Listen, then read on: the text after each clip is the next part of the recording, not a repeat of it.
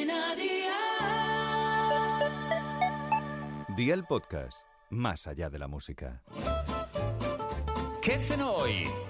Con Masito. Hola familia, no os imagináis lo rica que está esta receta de pavo a la crema. Es súper simple de preparar y en casa nos flipa a todos. Así que anímate a hacerla porque es garantía de éxito. Vea por la libreta y toma nota de los ingredientes que te doy la receta. Aceite de oliva virgen extra, sal, pimienta, dos filetes de pavo, una cebolla picada en trozos pequeños y 150 gramos de nata de cocinar. ¿Empezamos con la preparación? Pues venga, ¡alío!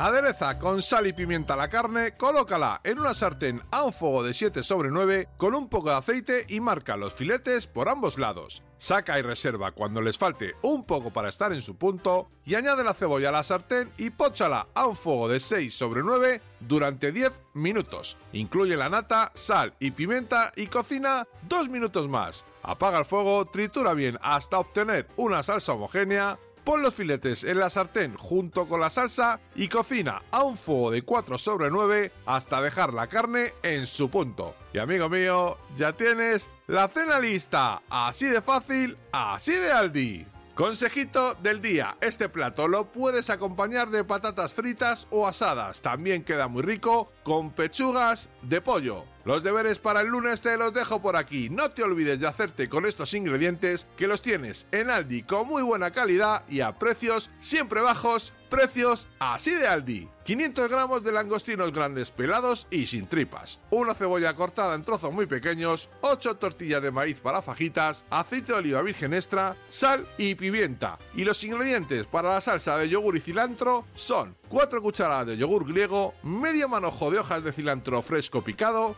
10 mililitros de zumo de lima fresco, 2 cucharadas de mayonesa, sal y pimienta. Espero y deseo que te haya gustado esta nueva receta y que te suscribas al podcast. Ya sabes que es gratuito. No olvides compartirlo con tus familiares y amigos y te espero el lunes. Recuerda, paso lista.